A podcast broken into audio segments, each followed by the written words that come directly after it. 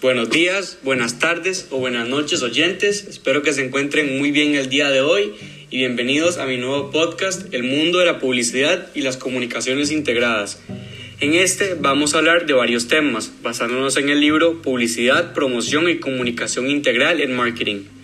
En este episodio vamos a abarcar el primer capítulo del libro que se llama Comunicación Integral de Marketing que según él mismo se entiende como la coordinación e integración de todas las herramientas vías y fuentes de comunicación de marketing de una empresa dentro de un programa uniforme que maximice el impacto sobre los clientes y otras partes interesadas a un costo mínimo.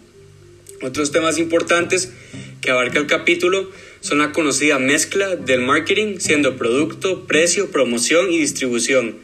La disminución del impacto de los anuncios por televisión es otro tema que abarca y el énfasis en que hoy en día los consumidores modernos se encuentran en mercados saturados, donde una gran cantidad de empresas buscan llegar a los mismos.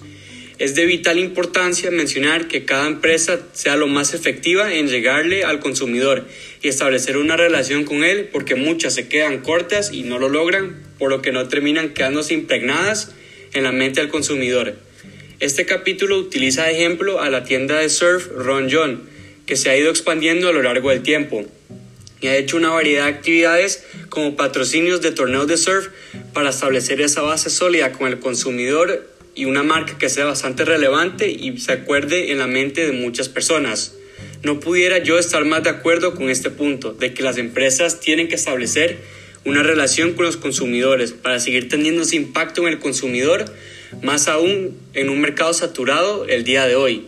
Siguiendo con este punto, me gustaría dar el ejemplo personal de cómo mi equipo favorito de fútbol, por medio de su mercadeo, logra establecer esa relación clave con sus aficionados que al final del día son consumidores, yo siendo uno de ellos, por lo que me lleva a comprar su camisa nueva todos los años.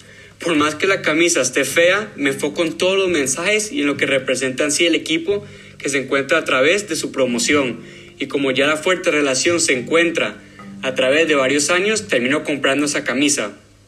Muchísimas gracias oyentes por escuchar el primer capítulo y espero verlos pronto con el siguiente.